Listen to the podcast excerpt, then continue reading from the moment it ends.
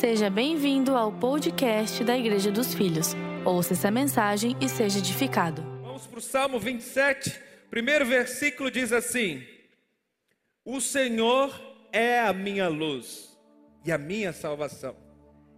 De quem eu terei temor? De quem eu terei medo? O Senhor é o meu forte refúgio. De quem terei medo? Preste atenção nesse primeiro versículo, nós vamos ler depois, verso 2, verso 3. Davi começa dizendo e declarando: O Senhor é a minha luz e a minha salvação. São duas coisas em uma só. São duas coisas em uma só pessoa. Jesus, quando veio à terra, ele declarou não apenas a seus discípulos, mas a todos que o seguiam: Eu sou a luz do mundo. Aquele que me segue não andará em trevas, mas terá a luz da vida. João 8, 12. Então, Davi estava profeticamente declarando sobre Jesus. Este salmo é endereçado para ele: O Senhor, o Senhor Jesus é a minha luz. Não apenas a luz, é também a salvação. A luz fala de verdade. Lâmpada para os meus pés e a tua palavra, luz para o meu caminho. Luz fala de direção. Luz fala, luz, quando a luz chega, ela torna claro todas as coisas, torna claro o lugar, ela torna claro o ambiente, ela torna clara a direção. Mas Jesus não apenas torna as coisas claras, Jesus é também a nossa salvação. Ele também é graça. Ele também garante a nossa vida eterna. Isso é salvação. Então nós olhamos para o Evangelho de João, capítulo 1, versículo 17, Jesus disse assim: que Ele é a verdade e Ele é a graça. Porque por Moisés foi dado a lei, mas em Jesus Ele veio trazendo graça e verdade. Ao mesmo tempo que Jesus é graça, Ele é verdade. Ao mesmo tempo que Ele é salvação, Ele é luz. Entende o que é luz? Salvação é graça e verdade. Isso é luz e salvação, é direção, é vida eterna. Ele diz assim: se o Senhor, que é a minha direção e a minha salvação, está comigo, de quem eu terei medo? A quem temerei?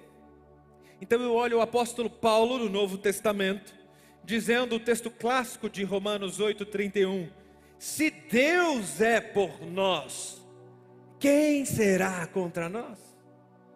Como se tivesse parafraseando o Salmo 27 de Davi. Se o Senhor, que é a minha luz e a minha salvação, a quem eu terei medo?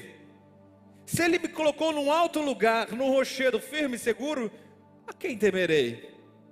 Então vamos para o segundo verso, ele diz: Quando os homens maus avançarem contra mim para me destruir, eles, os meus inimigos, e os meus adversários é que tropeçarão e cairão. Verso 3: Ainda que um exército se acampe contra mim, o meu coração não temerá. Ainda que se declare guerra contra mim, mesmo assim eu estarei confiante. Nós encerramos a nossa série sobre batalha espiritual, mas parece que a série não quer encerrar conosco. Davi está falando exatamente no contexto que nós pregamos por três domingos: batalha espiritual. Quando os homens, quando os meus inimigos avançarem contra mim para me destruir, o que, que eu vou fazer? Eu vou lutar, eu vou arrancar a espada, e eu vou sair para a luta, para a guerra. O que, que ele disse? Não. Eu vou ver os meus adversários tropeçando e caindo na minha frente. É uma guerra, é uma luta que eu não preciso me gastar, eu preciso apenas me manter na presença de Deus. Aleluia. É uma luta que eu não tenho que entrar. Deixa o Espírito Santo falar com você, vamos. Tem gente entrando em luta desnecessária tem gente se gastando emocionalmente no que não deveria.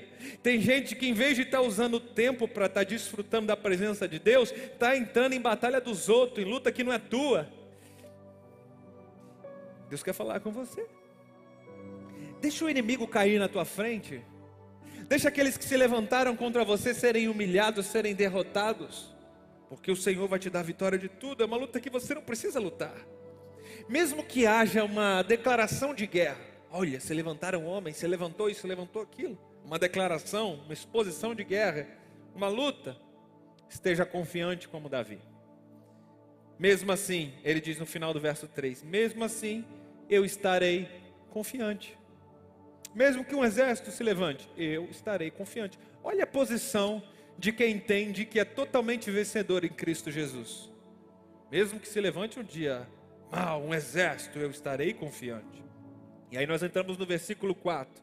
E aqui eu quero dar uma boa estacionada. Vamos para o versículo 4.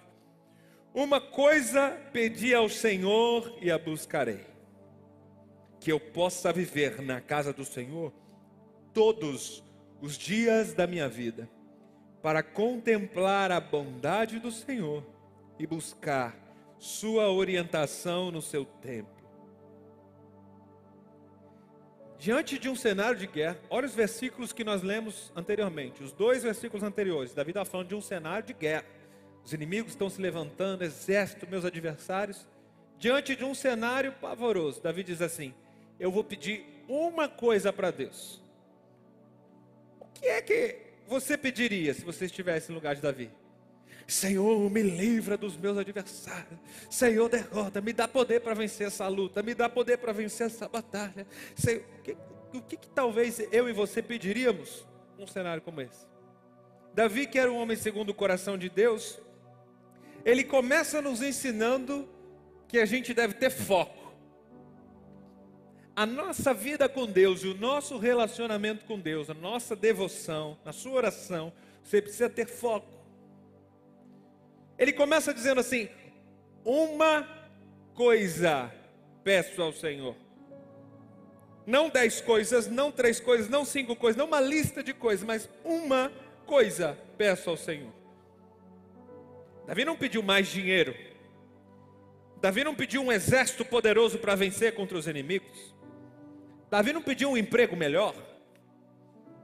Senhor, me dá um emprego melhor. Manda um exército bom para se aliar com o meu. E assim a gente derrotar todos os inimigos. Senhor, me dá uma oportunidade melhor. Por que, que eu estou sofrendo? Por que, que eu estou passando por isso?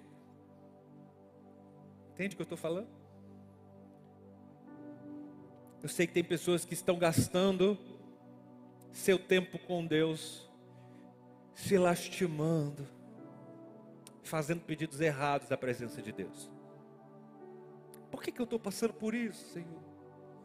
Tira daqui, me dá uma outra oportunidade. As pessoas vão gastando e elas não se permitem orar naquilo que Deus quer que elas orem.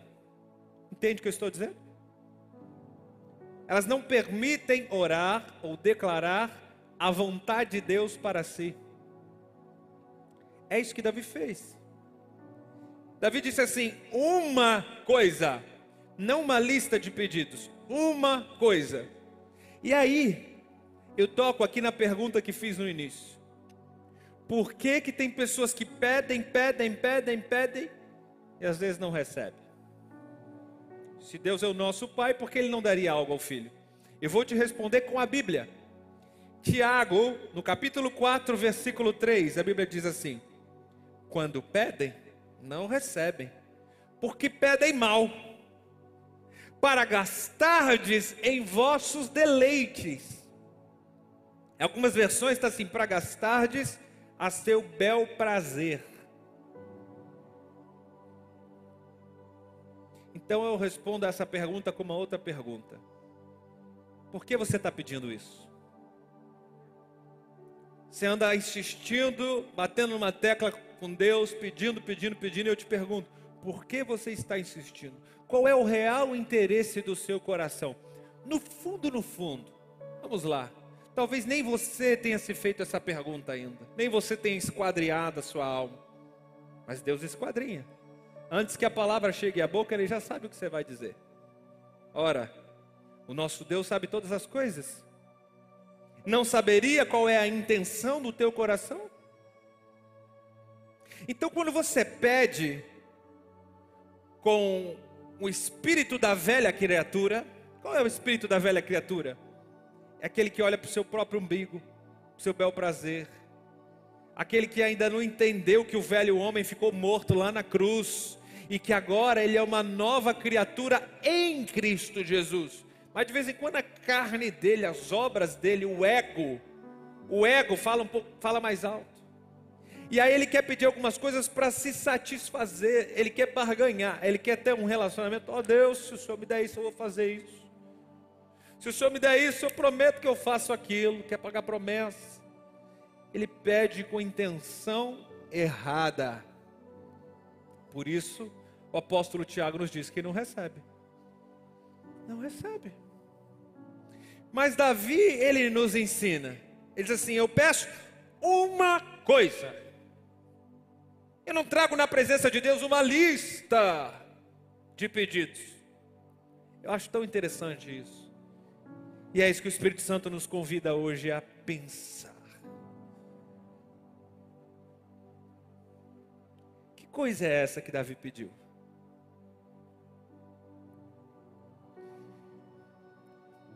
O que seria de tão importante a ponto de dizer, Senhor, estou na tua presença, eu poderia fazer cem pedidos, mas eu vou te pedir uma coisa só. Não é aquele gênio da lâmpada que aparece, você tem direito a três pedidos. Oh. Você poderia fazer duzentos pedidos. Mas quando a presença de Deus vem, você diz assim: Deus, eu vou, eu quero aproveitar a tua presença aqui, eu vou te pedir só uma coisa. Que coisa seria essa? O que há de tão importante nesse pedido? Que todos os outros eu abro mão. O exército está se levantando contra mim? Luta, pastor, estou enfrentando luta, pastor, estou enfrentando tribulação. Pastor, estou com problema, minha conta está no vermelho, eu estou devendo. Tem uma coisa para pedir, uma.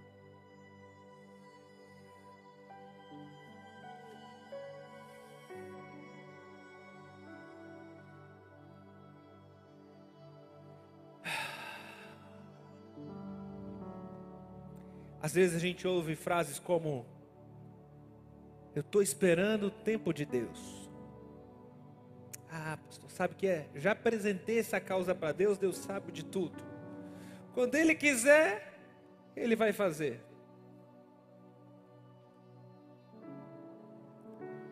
Talvez o Espírito Santo quer te conduzir a pedir a coisa certa. A pedir a coisa certa. Talvez não é Deus que está atrasando com o seu pedido. Não é Deus que está sendo negligente com o seu pedido. Talvez é porque você ainda não está pedindo a coisa certa. Você andou esquecido de Deus, né? Andou afastadão, né? Estava longe.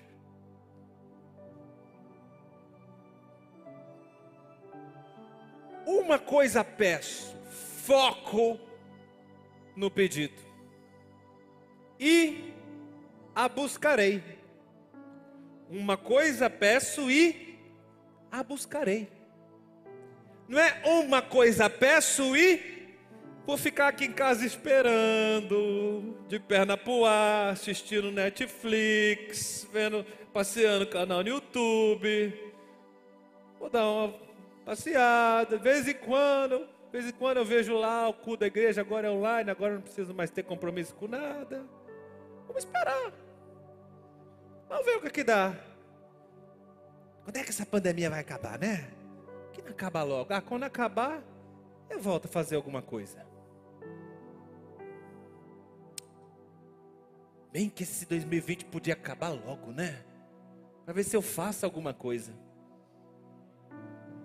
Estou com um plano, pastor. A partir de janeiro de 2021 eu vou fazer isso, isso, isso.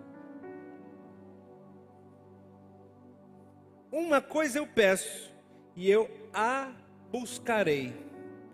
Intencionalmente eu vou atrás do que eu pedi para Deus. Eu abro mão da procrastinação, eu abro mão da preguiça, eu abro mão de deixar para amanhã, eu abro mão de deixar para a semana que vem, eu abro mão do jargão, Deus já sabe, Deus está no controle. Agora, se Deus quiser, Ele faz. Eu abro mão de transferir a minha responsabilidade para outras pessoas, para o mundo, para as empresas, para a crise. Eu abro mão de transferir minha responsabilidade para Deus. Ah, se Deus quiser, se Deus quiser, Ele pode fazer. Eu abro mão de toda essa ladainha e desculpa para buscar o que eu pedi. Uma coisa coisa eu peço e eu vou buscar, eu vou atrás. É isso.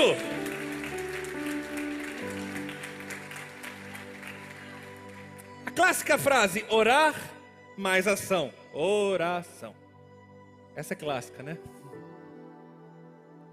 Davi mostra isso. Eu peço uma coisa e eu vou atrás dela. Eu peço uma coisa e eu tomo uma atitude de fé. Porque o Novo Testamento, o apóstolo Tiago nos revela que a fé sem obras é morta. Então não adianta você chegar, ah, eu creio que Deus pode fazer. Irmão, isso não é fé. Você crê e dá um passo. Crê e corre atrás. Ah, pastor, eu estou esperando Deus abrir uma porta de emprego. E quantos currículos você já enviou? Que hora você está acordando para poder bater em algumas portas? Para que, que você já pagou aquele cafezinho, aquela pessoa estratégica que vai te indicar no lugar certo? Uma coisa, e eu vou buscar, uma coisa peço, e eu a buscarei. Eu vou fazer a minha parte. E onde é que o Espírito Santo entra nessa história toda? Onde é que Deus entra? Ele vai te inspirar a ligar para a pessoa certa. Ele vai te inspirar para entrar na rua certa. Ele vai te inspirar para mandar aquele WhatsApp na hora certa. Ele vai dizer essa pessoa que está passando ali, ele vai, você precisa ir lá, fala isso, isso, isso. É isso que Deus faz. Ele se move a partir do seu gesto de fé, da sua expressão de fé. É óbvio que o Espírito Santo ele é totalmente poderoso e ele que gera fé no seu coração, ele que está falando agora no seu interior algumas coisas que você tem que atualizar. Por isso que ele é o começo, o meio e o fim de todas as coisas. Ele é tudo em todos.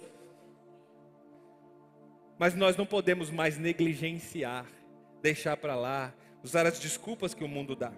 Preste atenção nessa frase.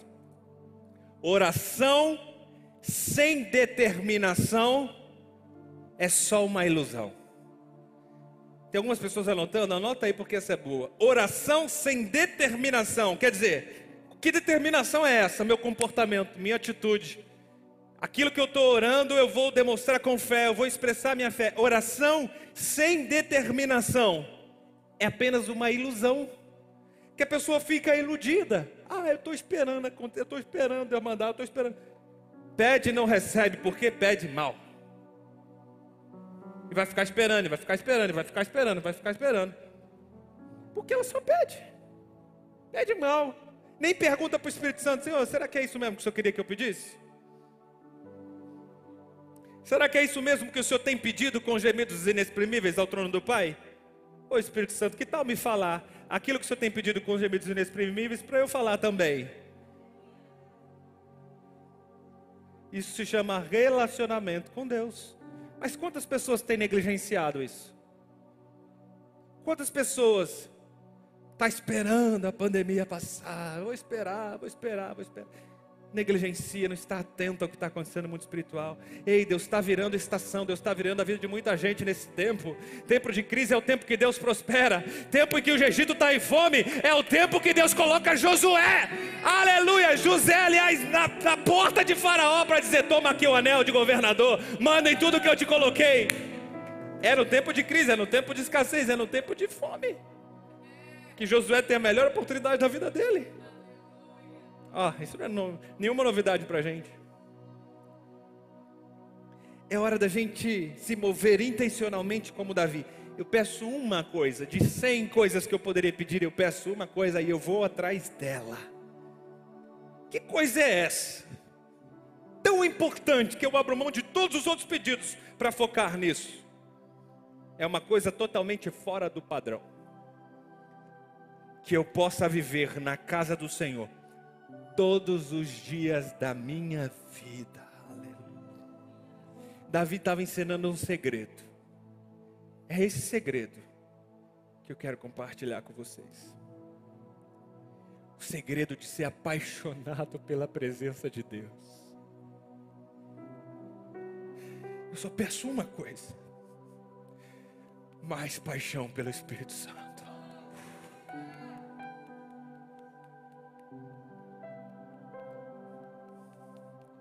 Se eu tivesse direito a um pedido, eu diria: Senhor, que eu possa ser ainda mais apaixonado pela tua presença. Não se trata só de vir ao culto domingo, não se trata de apenas participar de uma reunião de GC semanal. Se trata de estar todos os dias na presença de Deus, todos os dias na presença de Deus, todos os dias. É um coração não apenas rendido, mas é um coração que intencionalmente busca a presença de Deus. Intencionalmente ele corre atrás. Ele vai em direção ao que ele pediu.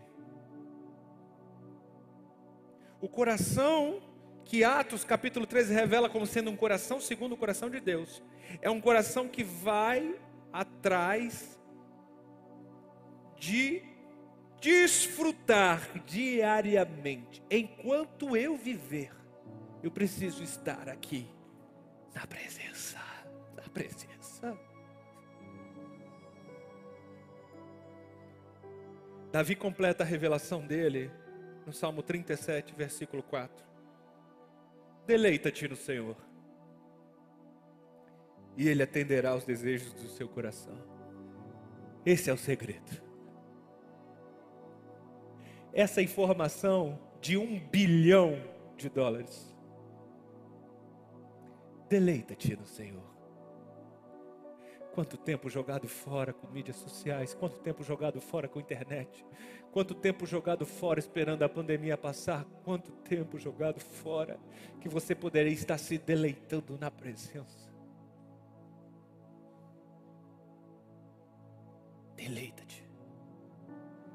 desfruta da presença, esquece um pouquinho aquela lista de pedidos que estão apontando para o seu umbigo que querem fazer você sentir um pouquinho melhor nesse final de ano. Deleita-te no Senhor. Desfruta um pouco mais da presença. Para de chegar a Ele só para pedir coisas e passa de pedir a Ele.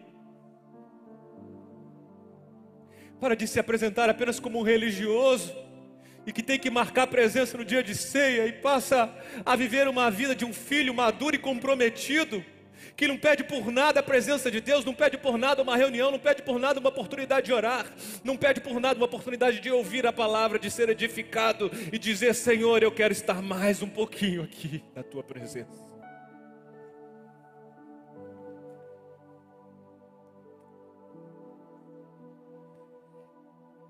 Prioridade. Qual tem sido a tua prioridade? Se você pudesse pedir uma coisa só, o que você pediria hoje? Davi nos dá uma aula de prioridade. Davi nos dá uma aula de prioridade. Ele ensina o segredo da vida. Deleita-te no Senhor. Jesus usa o mesmo princípio. Nós sabemos às vezes esse versículo de cor. Só esquecemos de viver por ele. Mateus 6,33. Buscai primeiro em lugar o reino de Deus, e todas as coisas vos serão acrescentadas. É colocar a prioridade, o que realmente é importante, em primeiro lugar. Não quando sobrar tempo, não quando der vontade, não quando sentir no coração, não quando o seu casamento estiver terminando, não quando a doença, o exame bater na tua porta, não quando o teu médico te ligar, não quando o patrão dizer que você foi mandado embora, não quando o gerente de banco te cobrar porque a conta está no vermelho. Não é nesse tempo que você busca Deus. Você busca Deus pelo que Ele é, não pelo que Ele pode fazer. É óbvio que Ele pode restaurar a sua vida, Ele quer fazer isso, Ele quer te dar uma vida abundante, mas muito mais do que isso, Ele quer ter relacionamento contigo. Ah. A Bíblia é sobre relacionamento.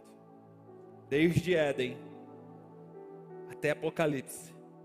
Deus fala do desejo dele em ser um conosco. Um conosco.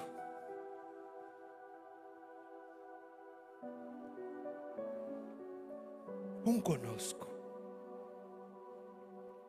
Adoração é uma atitude, não uma vontade. Guarde isso no seu coração. Quem está anotando, posta aqui no chat para mim, por gentileza, aqui nos comentários. Adoração é uma atitude, não uma vontade. Ah, eu estou com uma vontade de adorar. Ah, agora estou com a música que eu gosto. Agora eu vou adorar. Agora eu vou. Agora. Adoração é uma atitude, é um estilo de vida, é um comportamento. Davi ensina isso na história dos seis passos. Eu não tenho tempo para me aprofundar na história. Se você não conhece a história dos seis passos, vai ler 1 Crônicas 15, 2 Samuel capítulo 5, capítulo 6. Davi dá uma aula de adoração. Ele unifica o reino de Israel, depois que ele se torna rei, o reino estava totalmente dividido. E quando ele unifica o reino, a primeira coisa que ele faz, ele institui Jerusalém como a capital oficial. Ele diz assim: Jerusalém não será Jerusalém se não tiver a presença de Deus. Então a primeira atitude de Davi, ele manda trazer a arca a arca era o símbolo da presença. E quando os caras vão buscar a arca, ela estava numa cidade a 13 quilômetros de distância. Guarda esse número, 13 quilômetros aproximadamente. Eles vão buscar a arca, acontece um acidente, Usa morre, porque ele faz a coisa certa da maneira errada. Ha. Tem muita gente tentando fazer as coisas certas da forma que quer, da forma errada. E toda vez que você quer fazer, mesmo que a coisa certa da forma errada, o resultado é morte. O resultado é pecado. Isso chama esforço próprio, carne, obras. O resultado das obras é morte. Isso é muito profundo, hein, irmão? Eu vou jogar só esse verde aqui. Quem sabe um dia a gente pregue sobre isso. Mas aí, depois que usar, morre. Davi diz assim: Eu vou fazer a coisa certa da forma certa. Então ele manda aí todos os sacerdotes e levitas. Ele convoca mais de 860 homens Atitude. Ele não sentiu no coração. Um anjo não apareceu para ele e disse: Oh, Davi, você tem que fazer a coisa certa. Atitude. 860 homens, vai, sacerdotes, levitas, vocês vão trazer a arca da forma certa. Qual que era a forma certa de trazer a arca? Existia todo um protocolo, existia uma reverência. E Davi, ele cumpre não apenas o protocolo, ele vai além. Ele diz assim: vamos fazer o seguinte: a cada seis passos, seis é o número do homem, então Davi está reconhecendo, submetendo a humanidade de vida a um estilo adorador. Então ele diz assim: a cada seis passos, um, dois, três, quatro, cinco, seis, aproximadamente seis metros. Toda a caravana com mais de 800 homens param e prestam um culto a Deus. Fazem uma adoração a cada seis passos. Lembra qual que era a distância que eu te falei onde estava a arca? aproximadamente 13 quilômetros. Então eu vou deixar a conta para você fazer em casa de quantos cultos eles fizeram. E a cada culto, a cada parada, sete bois, novilhos, e sete cordeiros eram sacrificados pelos sacerdotes. Tinha louvor, tinha adoração, tinha cânticos, eles faziam uma celebração. Era para celebrar, eles celebravam mesmo. Mas não apenas isso, eles também entregavam o que eles tinham de melhor: boi, ovelha, irmão, era, isso, era muita grana. Se fosse botar na conta de hoje, tudo aquilo dava mais de 10 mil reais por sacrifício. A cada seis passos eles paravam e faziam a mesma coisa. Você acha que Davi sentiu no coração? Irmão, depois de, da quinta parada, da sexta, sétima, da décima parada, os homens não aguentavam mais. Isso é verdade. Mas eles continuavam fazendo, porque eles entenderam que eles tinham que fazer a coisa certa da forma certa. Olha, eu estou contando isso para você entender o coração de Davi. Quando ele diz assim, uma coisa eu peço, ele está revelando uma parte do coração dele, do coração adorador que é totalmente rendido totalmente entregue, que toma a atitude certa. Uma coisa eu peço, e a buscarei, que eu possa viver na casa do Senhor. Coloca aqui para mim o versículo 4. Em todos os dias da minha vida. Para quê? Davi completa. Para que eu possa contemplar a bondade do Senhor e buscar a orientação no seu templo. São duas coisas importantes que Davi revela. Porque ele não revela apenas o coração apaixonado. Eu quero ficar na presença de Deus todo dia. Para quê? Ah, porque eu sou apaixonado, eu gosto de sentir a presença. Além de ser apaixonado, ele era um homem sábio, extremamente inteligente. Então ele diz assim: quando a presença de Deus se manifesta, eu, eu contemplo a bondade. É a primeira coisa que ele diz. O que é contemplar a bondade? Ele desenvolve a gratidão.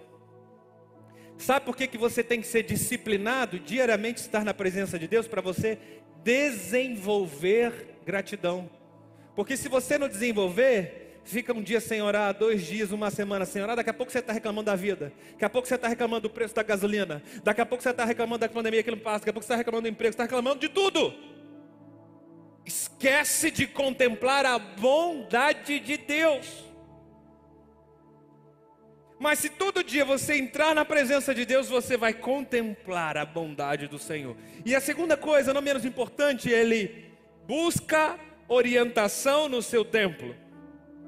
O que é orientação no seu templo? Davi busca inspiração do Espírito Santo para tomar as decisões certas, as decisões que são importantes. Ele busca na presença de Deus. Olha que homem sábio, inteligente. Ele entendeu aquilo que hoje, na nossa geração, psicólogos, filósofos discutem: princípios da felicidade. O que precisa para ser feliz? E quase todos os psicólogos e filósofos eles concordam que a pessoa que é grata, ela é mais feliz do que os outros que a pessoa que sabe para que nasceu, tem um propósito de vida, tem um rumo, é determinada no objetivo, ela é mais feliz do que outras pessoas. Ou seja, a presença de Deus, além de ser um lugar apaixonante, é um lugar que você tem felicidade completa, porque aqui você tem gratidão, desenvolve a gratidão, e aqui você tem direção para toda a sua vida. Aleluia, é muito forte, irmão. Vamos lá para o próximo versículo? Versículo 5: Pois no dia da adversidade, Ele me guardará, protegido em Sua habitação. Aleluia. Ah, mergulha comigo, irmão, no coração de Davi. No dia da adversidade, quem é que passa por esse dia? Nós falamos aqui também na série de batalha espiritual. Se você está se conectando com a gente agora, depois que acabar a escuta, eu te convido a entrar. Tem uma playlist de vídeos recentes aqui sobre batalha espiritual. Então você vai ver que todos nós temos um dia mal, um dia da adversidade. Irmão, só enfrenta o dia da adversidade quem está vivo. Só enfrenta a tribulação, um dia de luta, aquele dia que você diz assim: Meu Deus, parece que o inferno inteiro se levantou contra mim. Só enfrenta isso quem está vivo. Quem não enfrenta isso é porque já não está mais aqui nessa terra. Até o Eike Batista, irmão, tem o dia da, tem o dia mal, acredite. Quando esse dia chegar, Ele me guardará na sua habitação, no seu tabernáculo me esconderá, e me porá em segurança sobre um rochedo. Aleluia. 6.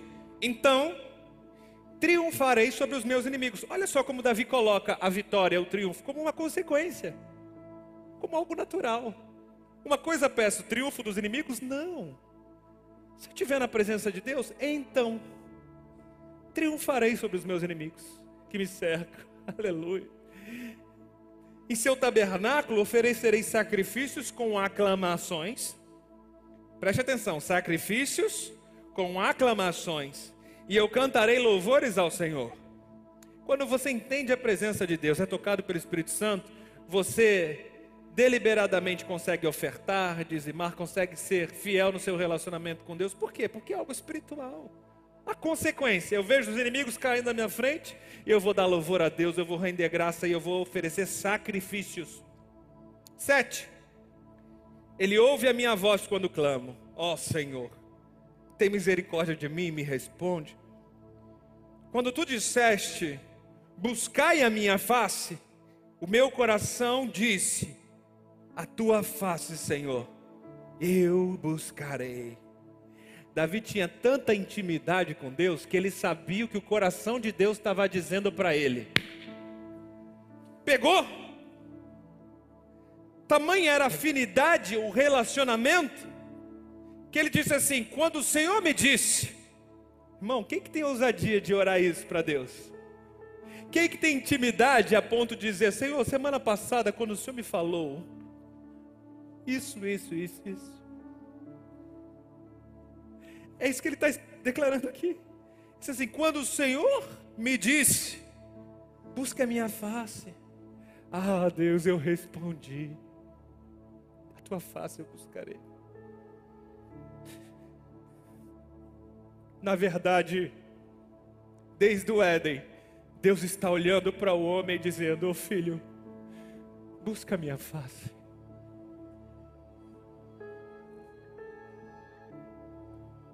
Adão e Eva responderam de outro jeito. Em algum momento da vida. Em algum momento da vida. Às vezes a gente dá uma resposta para o céu.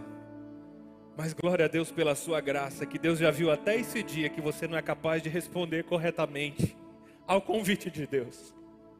Uh. Deus é tão fiel que Ele já deu perdão aquele dia que você disse assim: Ah, hoje eu não consigo fazer nada, esquece. Eu não consigo nem ir para a igreja. Deus já viu esse dia e já liberou perdão. Mas amanhã, lembre-se que Ele está falando, filho, vem buscar minha face. Eu já te dei perdão. Esquece ontem. Vem agora buscar minha face. Ah, Senhor, não escondas de mim a tua face. Não rejeites com ir o teu servo, tu tens sido meu ajudador. Não me desampare, nem me abandone, ó Deus, meu Salvador. Ainda que me abandonem pai e mãe, o Senhor me acolherá. Papai e mamãe, quem é papai e mamãe aqui? Quem é papai e mamãe? Papai e mamãe. Pergunta a você, na terra, humanamente falando, existe um amor mais real, mais verdadeiro, mais intenso do que o amor que você tem pelo seu filho? Ponto de vista humano, existe um amor mais intenso que esse? Que Davi está dizendo que o melhor amor que o homem pode dar pode falhar. E ainda que o melhor amor de um homem que a mulher oferece falhar, que é improvável falhar. É difícil acontecer, mas às vezes acontece. Uma mãe que rejeita o filho, a gente vê notícias terríveis. Às vezes acontece. Ainda que isso aconteça, algo improvável, algo que deixa a gente chocado, diz assim: não, como, como isso aconteceu? Ainda que isso aconteça, ainda que o amor de uma mãe fale, o amor do nosso Pai o amor do nosso Pai jamais. Não teve nenhum dia da sua vida que Ele te abandonou, não teve nenhum dia que Ele te esqueceu, não teve nenhum dia que Ele te deixou de lado, não teve nenhum dia, nem naquele dia que você mais precisou, você sabe que Ele estava lá presente, te olhando e esperando você atender o seu convite. Ainda que o melhor amor do, do homem falhar, do nosso Deus, nós sabemos que jamais jamais de Deus, irmão, é jamais. Jamais vai falhar. Jamais. Ensina-me, Senhor, o teu caminho. Conduz-me por uma vereda segura. Por causa dos meus inimigos. Não me entregue aos caprichos dos meus adversários, pois testemunhas falsas se levantam contra mim, respirando com violência. E apesar disso, esta certeza eu tenho. Ah, esta certeza eu tenho. Estamos tendo pandemia, estamos tendo dias difíceis. Tem pessoas que estão enfrentando tribulação, mas quando você é um com a presença de Deus, quando você mantém firme o relacionamento com Deus, você pode dizer como Davi: Eu posso estar passando um dia difícil, mas uma certeza eu tenho, aleluia, eu viverei até ver a bondade do Senhor sobre a terra. É verdade que o mundo está enfrentando tribulação, desolação, vírus, pandemia, é verdade, mas uma coisa também é verdade, uma coisa eu tenho certeza: eu viverei até ver a bondade bondade do Senhor sendo revelada em toda a terra. Aleluia! Oh! Último versículo: espere no Senhor, seja forte.